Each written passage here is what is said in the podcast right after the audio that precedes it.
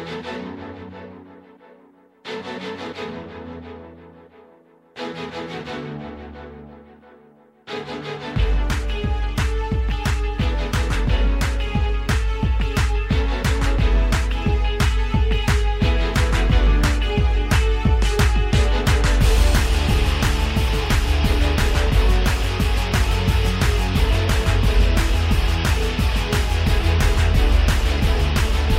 En Radio Marca Femenino Singular con Natalia Freire. Muy buenos días y bienvenidos un sábado más a este espacio de radio en el que nos empeñamos en dar visibilidad y voz a las mujeres que hacen que nuestro deporte sea cada vez más grande. Nos encanta ver triunfar a nuestros deportistas, ya sean hombres o mujeres, pero permitidnos que en la próxima media hora hablemos solo en Femenino Singular, que es el nombre de este programa que escucháis ahora mismo en la sintonía de Radio Marca. Os recuerdo que podéis encontrar los audios de nuestros programas en todas las plataformas de audio y también en la web de marca.com. Y a los mandos técnicos me acompaña el gran Iñaki Serrano, que ya está haciendo que todo suene a la perfección. Así que, arrancamos ya.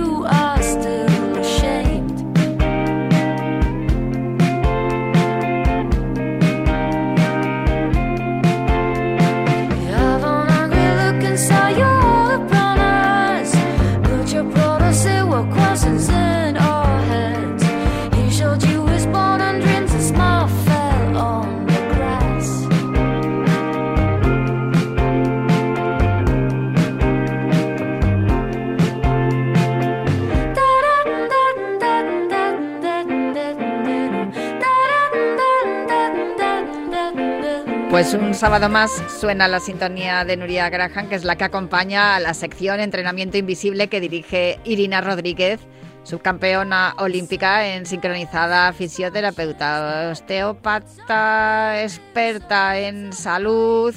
Madre mía, cuántas cosas has hecho y has estudiado, Irina. muy buenas. muy buenas, muy buenas. Ya sabes que me gusta aprender y yo, bueno, sigo estudiando. Eh, así que sí, no, no, aprendí de todo. Aprendí de todo, que me encanta. Y yo creo que ese fue el titular que puse la primera vez que te entrevisté.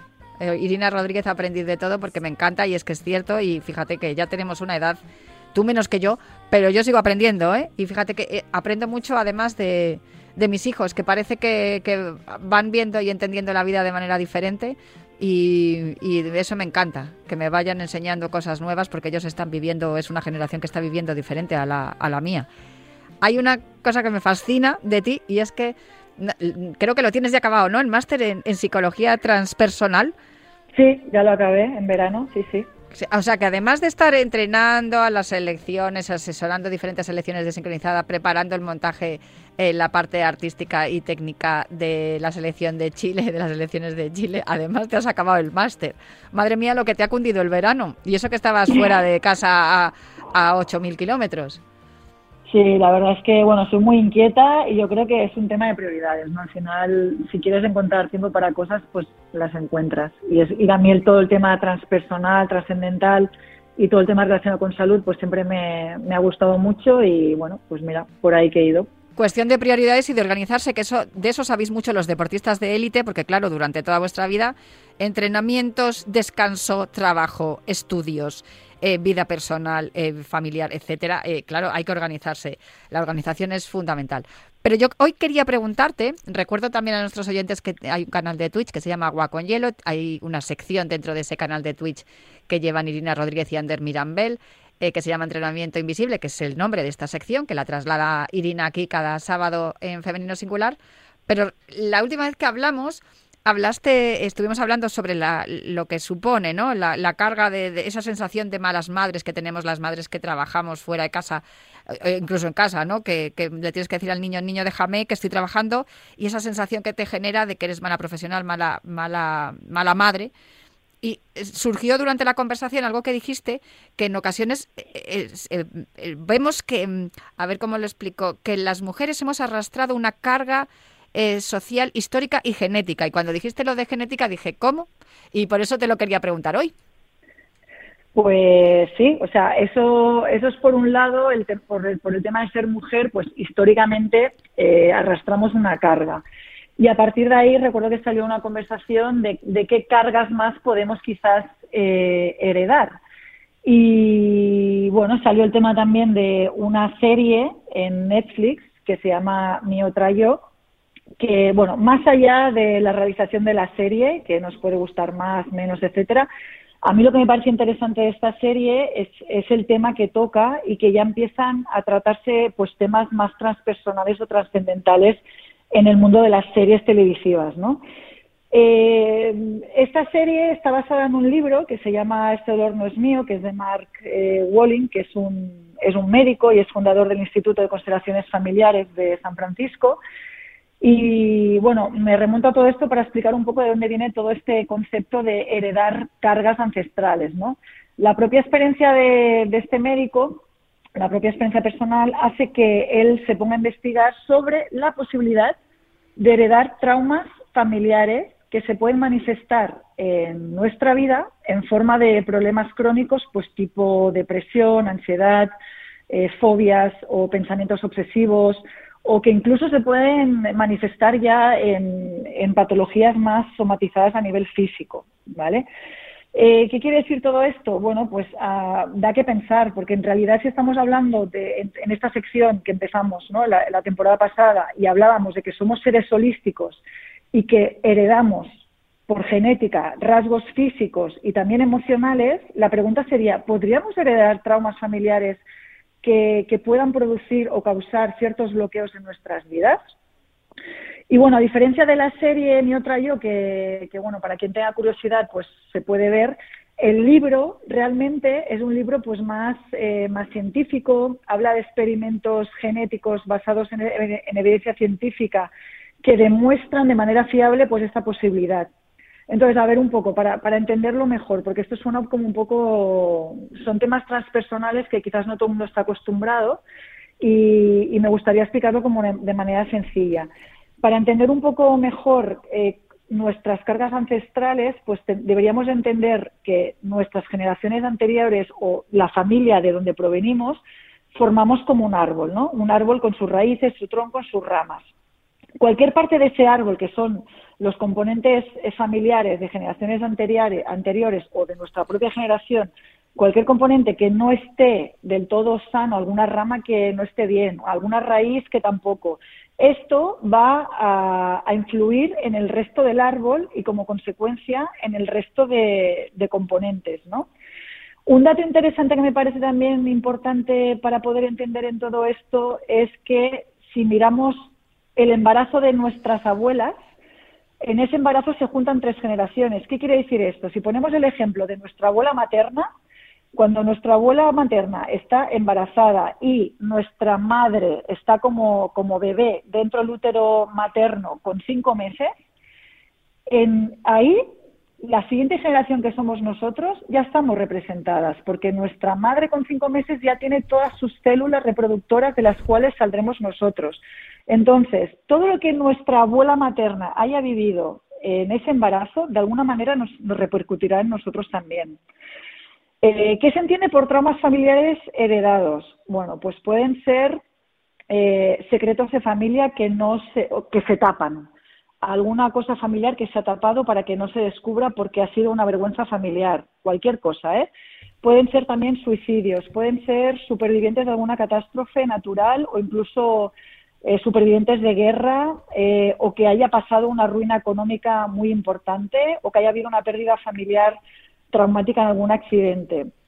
Se han visto en experimentos científicos que, por ejemplo, supervivientes de víctimas de genocidios tipo eh, el Holocausto o supervivientes de algún pues atentado terrorista tipo el de las Torres Gemelas estas personas han hecho una adaptación al estrés crónico. ¿Qué quiere decir esto? Eh, normalmente la hormona del, estrés es el cortisol, en periodos de estrés la tenemos elevada, pues en este tipo de personas con, un estrés prolongado y un estrés postraumático muy grande, los niveles de cortisol de manera contradictoria están muy bajos porque han hecho una adaptación. Pero lo, interesante de esto es que los, los descendientes de estos supervivientes mantienen los mismos niveles de cortisol bajo y tienen las mismas reacciones de estrés postraumático sin haber vivido la experiencia.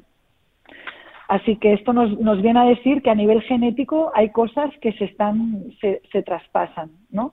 Mm. Eh, te iba a decir que me parece fascinante porque claro, del mismo modo que te traspasan el, la, genética además no, no está todo lo estudiada que debiera, pero del mismo modo que te traspasan el que tienes los ojos azules o, o el pelo rojo, te pueden traspasar también esto. Sí, esto es lo que se, está, se ha descubierto hace tiempo y ahora que o, sea, lo interesante de que alguien en Netflix haga una serie con este argumento, ¿no? Con este tema, quiere decir que son temas que ya se están considerando mucho más a nivel social y que la gente está teniendo otro tipo de conciencia y que igual que te cuidas en la parte física, vas al médico o trabajas un poco la parte más emocional, yendo al psicólogo, lo que sea, pues hay una parte quizás más espiritual y que nos suena como un poquito más etérica, pero que en verdad está también eh, cargada genéticamente. Y el libro está llenísimo de ejemplos de personas que, que, viven esto y te da un poco a entender de que a lo mejor todo lo que vivimos en nuestra vida te hace reflexionar de si realmente algunos patrones de dinámica que nosotros repetimos o alguna sensación que tenemos en nuestra vida que no acaba de funcionar, no acaba de fluir, realmente te preguntas, ostras, ¿esto, que, esto realmente es mío? o lo estoy heredando de, de, algún antepasado, de, sobre todo de generaciones de abuelos y bisabuelos, ¿no? Y este médico en el libro, Mark Walling, pues lo que habla mucho es de descubrir este lenguaje nucleico que él llama y de ver qué cosas nos resuenan que no van con nosotros. Te pongo ejemplos que sean un poco más eh, palpables, pero yo, yo ahora que trabajo con gente en sesiones de terapia transpersonal, pues muchas veces alguien te dice, es que tengo la sensación de que en mi vida todo es bueno, todo, o sea, no tengo nada que me vaya mal, sin embargo tengo una sensación de vivir como enjaulada, ¿no? Y hay que remontarse un poco a eso, pues ver si realmente eh, ha habido alguien en la familia que ha estado encarcelado, sería la manera más fácil, ¿no? De, de ver esa sensación de jaula, y que quizás se ha tapado por vergüenza, o que alguien, alguien ha sido un prisionero de guerra en años X y también se ha tapado, o que no tiene nada que ver con esto. Y a lo mejor hay alguien en la familia que realmente se ha sentido así en algún momento en su vida porque ha tenido que, dejar lo que quería hacer para cuidar a la familia, lo que sea, y eso no sanado se ha transmitido de generación en generación. Entonces, son casos sencillos como estos que podemos ver en nuestra vida, ¿no? Y, y esto un poco lo que abre es dar una conciencia diferente para que nosotros podamos trabajarlo en el caso de que queramos o no. Y al final es poner un poquito de luz en todas esas situaciones que vemos que no funcionan en nuestra vida, ¿no? Es como cuando tienes una dolencia inexplicable, por poner un ejemplo, ¿no? Me duele el, dedo pulgar de la mano izquierda, no sé por qué no me duele, no sé por qué me duele. Te haces una radiografía y dices, ah, mira, es que tienes aquí un tienes aquí un tendón que está un poco fastidiado, bueno, pero vamos a curarlo, ya está, ya deja de doler, ¿no? Porque ya sabes que lo puedes arreglar. Sí, sí, sí, una situación parecida, ¿no? Es hacer una radiografía en el árbol genealógico y ver qué situaciones están bloqueando en tu vida actual. Y es sorprendente todo aquello que sale, porque muchas veces no investigamos en la, en la vida más para atrás de nuestros padres, ¿no? Pero cuando yo, yo recomiendo hacer, hacer esto porque es, es realmente interesante la vida de, generaciones anteriores y al final te descubren cosas que, que, son increíbles, ¿no? De nuestra propia familia y que está bien saberlas. De ahí lo de las constelaciones eh, familiares, ¿no? Por eso lo de constelaciones, del mismo modo, como árbol genealógico que has dicho tú, ¿no? Esas ramas que rodean y que rodean a la persona. Sí, al final la constelación familiar es como que si miras la, la, la familia como un árbol, pues es que ese árbol esté lo mejor posible, o si la ves como una red, pues que esa red esté toda en equilibrio sin ninguna nudo que tire más de un lado que de otro, ¿no? que, que esté todo en equilibrio. Pues eso es lo que vamos a buscar esta semana, buscar el equilibrio. Venga, me quedo con eso, Irina. Pues muchísimas gracias, como siempre. Me da mi. Voy a ver la serie, ¿eh? Mi otro yo se llama en Netflix. Voy a verla. Mi otra yo. Mi otra yo. Eh, voy, a, voy a verla, aunque. Porque no sé si el libro se puede encontrar en, en España. Lo buscaré también. Sí, el libro, el libro es fácil de encontrar. Yo recomiendo el libro totalmente porque da muchas pistas. Y la serie, pues, eh, invita a la reflexión y, está bien. bueno, es una serie de ficción que habla de estos temas. Bueno, está bien. Sí, exacto. Vale, pues nada, intentaré hacer las dos cosas, ver la serie y leer el libro y seguramente que me surgen más dudas y más cosas que podemos hablar aquí en Entrenamiento Invisible con Irina Rodríguez cada sábado en Femenino Singular. Muchísimas gracias, Irina. Un beso grande. Nada, igualmente, un beso enorme.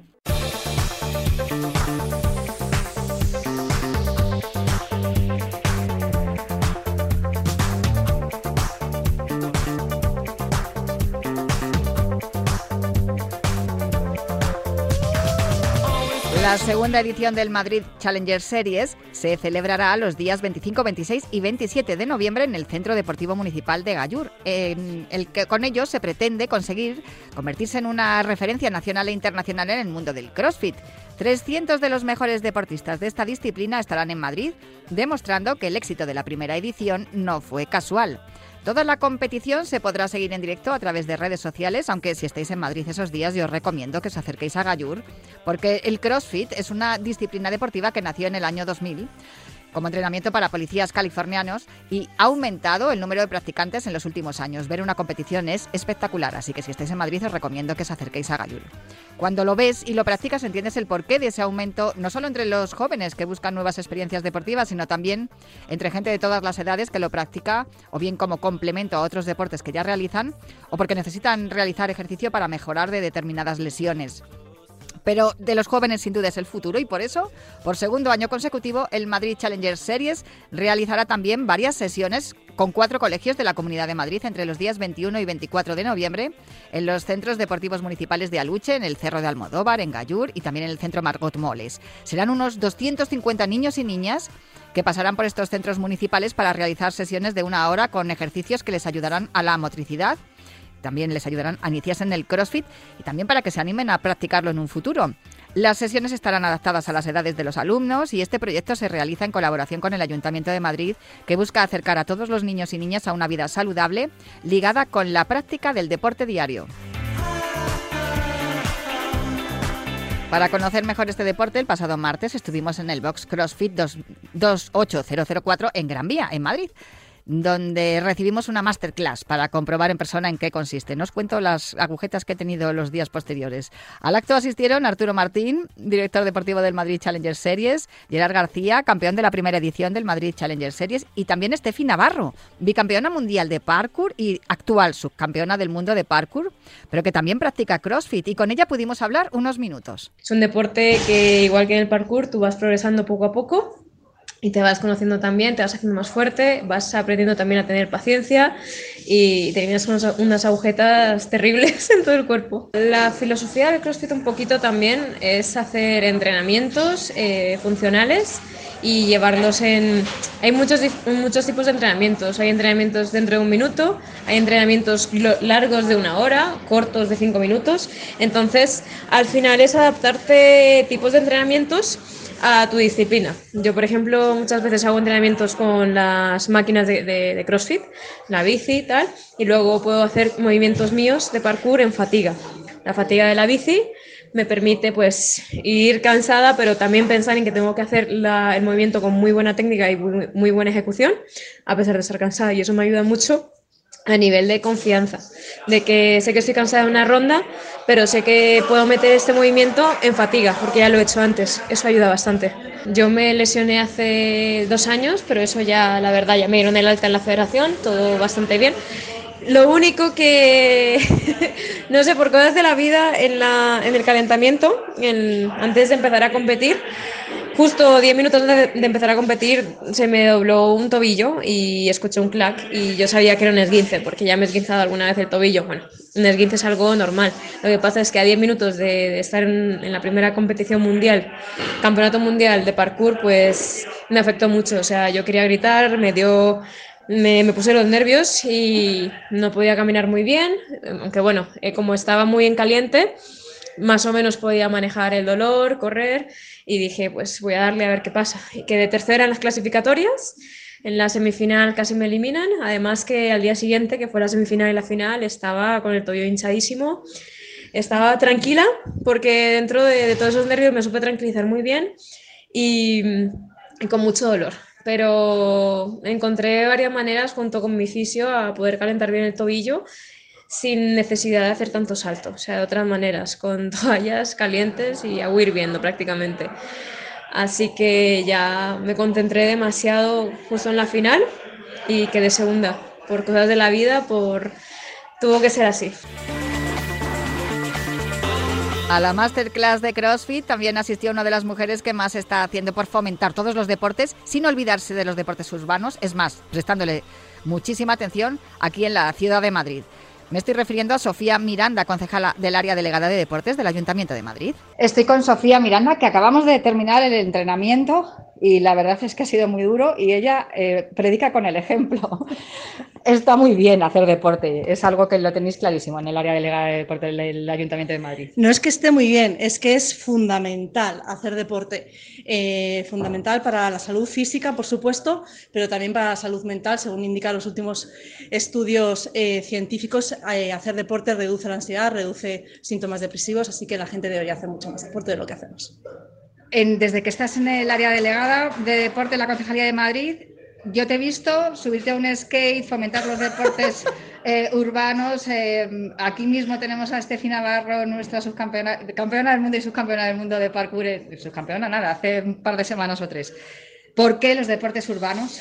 Bueno, pues eh, cuando llegamos al área delegada de deporte, lo que nos dimos cuenta era que el catálogo deportivo municipal no se actualizaba desde los años 90 y eso se traducía en una desconexión entre el servicio público deportivo y la gente joven. Y si lo que queremos es que la gente joven cada vez se enganche más al deporte, haga mucho más deporte de lo que están haciendo y se acerquen a ese servicio público, tiene que ser atractivo para ellos. ¿Y cómo lo estamos haciendo atractivo? Pues fomentando también eh, grandes competiciones de estos deportes como son el skate, el BMX, el parkour y el CrossFit y también llevando estos deportes a los propios coles. De hecho, eh, y en, el marco del CrossFit Challenge que vamos a tener este mes de noviembre, el 25 al 27 de noviembre en Gallur, vamos a llevar masterclass a diferentes centros deportivos municipales a los que vamos a traer a los niños y a las niñas de los coles de Madrid a que empiecen a practicar este deporte. En total, abarcaremos más de 250 niños, de toda la, niños y niñas de toda la, toda la ciudad. ¿no? Y la idea es que, bueno, que prueben deportes nuevos y que se enganchen al deporte. Y que si, no se enganchan al crossfit no pasa nada, sigan probando otros deportes hasta que encuentren su deporte. Ese es el objetivo. Y otra cosa muy, muy importante que a mí siempre me gusta decir es que para nosotros la equidad y la igualdad es fundamental a la hora de promover eventos eh, deportivos y, de, eh, eventos deportivos de competición, de alta competición. ¿no? Y en este caso, el CrossFit también lo es y los premios son absolutamente paritarios, tanto para las categorías femeninas como para las masculinas.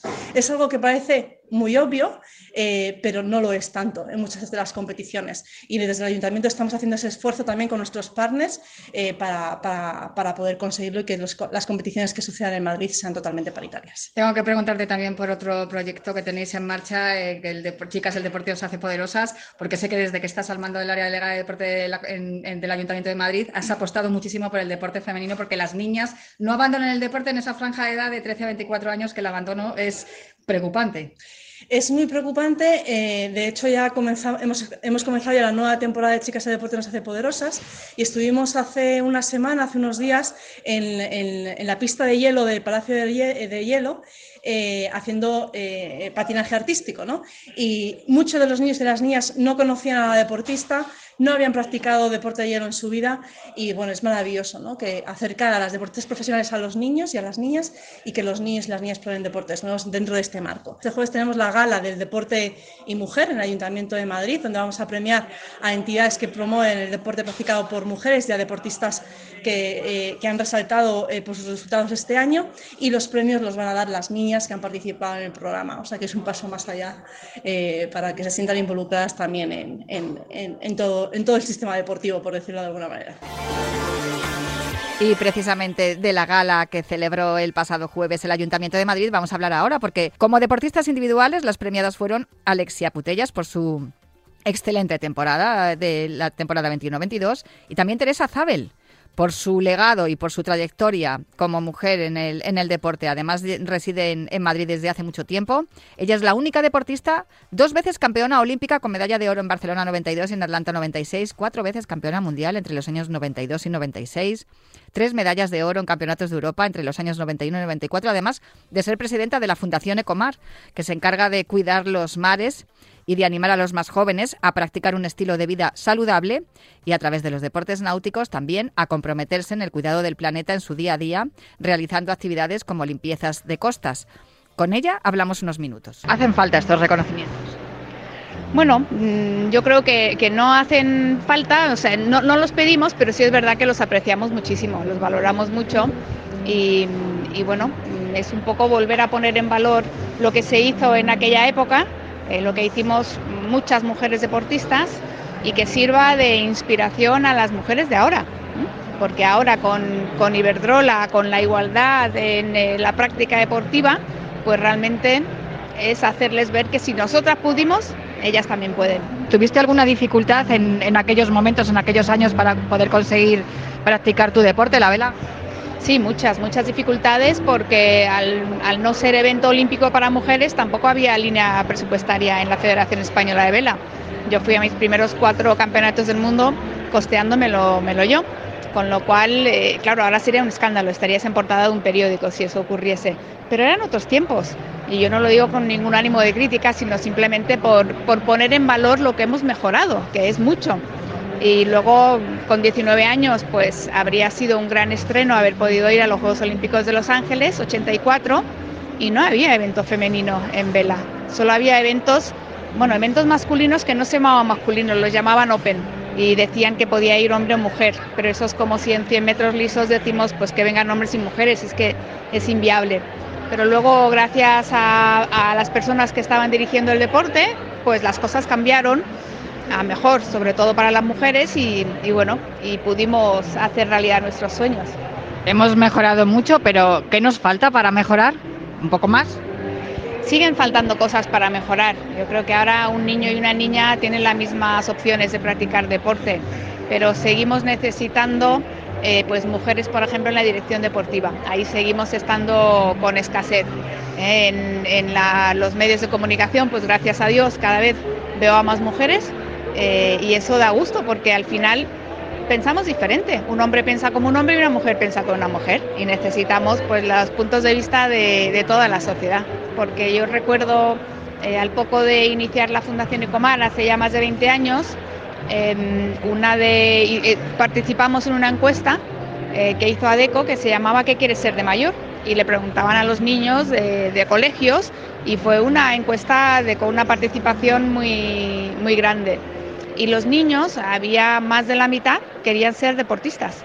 Era la época de Raúl, de Fernando Alonso, la primera parte de Fernando Alonso, etcétera, y, querían emular esas gestas. Y sin embargo, la palabra deportista en las chicas no salía. Entonces, esto yo creo que también te pone un poco en valor el decir, aquí falla algo. Y lo que falla es que no tenían heroínas en quien, en quien verse reflejadas. Porque aunque había deportistas que, conseguían éxitos, pues se hablaba muy poquito de ellas. Y eso es algo que poco a poco va cambiando. Ahora vemos una chica, vemos, hemos visto a Carolina Marín, hemos visto a Mireia Belmonte, a, a Lidia en la portada del Marca. En nuestra época eso no existía. A Sandra Sánchez, ya cada vez son más y se van sumando más nombres. Has mencionado la Fundación Ecomar. El deporte tiene que ser sostenible también y eso lo defiendes tú a capa y espada. Sí, sin duda. El deporte tiene que ser sostenible y, es más, no solo el deporte tiene que ser sostenible, sino a través del deporte podemos hacer que la sostenibilidad dé un paso hacia adelante mucho más, mucho más grande. Y esto es lo que llevamos trabajando en la Fundación Ecomar 24 años. Y sobre todo poniendo el foco en la parte más grande de este planeta, que son nuestros mares y océanos. No podemos olvidar que si queremos eh, asegurar nuestra supervivencia en este planeta, pues tenemos que salvar nuestros mares y océanos. Si no, por mucho que plantemos árboles y, los hagamos crecer, estamos hablando un 30% y con eso no llegamos.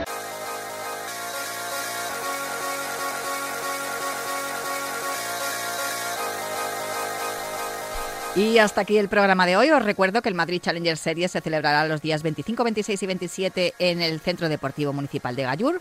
Y también os recuerdo que el próximo sábado 26 de noviembre no tendremos programa, porque como ya sabéis, este domingo empieza el Mundial de Fútbol y en Radio Marca vamos a contar todos los partidos del Mundial.